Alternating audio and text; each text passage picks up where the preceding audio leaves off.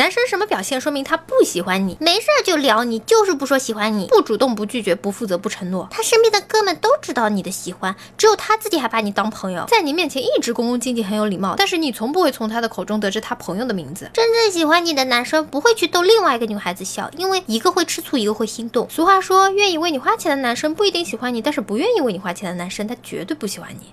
还有一种向你借钱的男生，他更不喜欢你。当你心中充满了买买买的欲望时，他答买什么买？这个你不是有吗？当你告诉他来大姨妈时，迅速回答那我就不去看你了吧。当你姨妈痛时，他只是说多喝热水，睡会儿吧，睡会儿就好了。当深夜你回家，貌似体贴的问你有人同路吗？你诚实的回答有，然后直接回答那我回去了。当你精心打扮出现在他面前，他却完全看不出来的时候，关于你的他都不在乎，就是不喜欢你喽。以前你生气了他会紧张，后来就觉得无所谓了。你再生气，他只会回答你要是这样想，我也没有办法。男人在喜欢的人身上是最有耐心的，所以当他在你面前表现的不耐烦的时候，不要误会他在不耐烦这件事，他其实在不耐烦你这个人。两个字高冷，三个字吊着你，四个字爱答不理，一句话就是大年三十儿死个兔，有没有你都一样。说话的时候不认真，沉默的时候又太用心。喜欢你的男生对你说我去洗澡了之后，还会说我洗完了；不喜欢你的男生在说完我去洗澡之后，像死在浴室里一样。喜欢你的男生对你说我去睡觉了之后，还会说我醒了；不喜欢你的男生在说完我去睡觉后，就像死在床上一样，没有为什么，都是不想和你聊的借口。如果和你聊天的男生说他要去睡觉了，然后半个小时后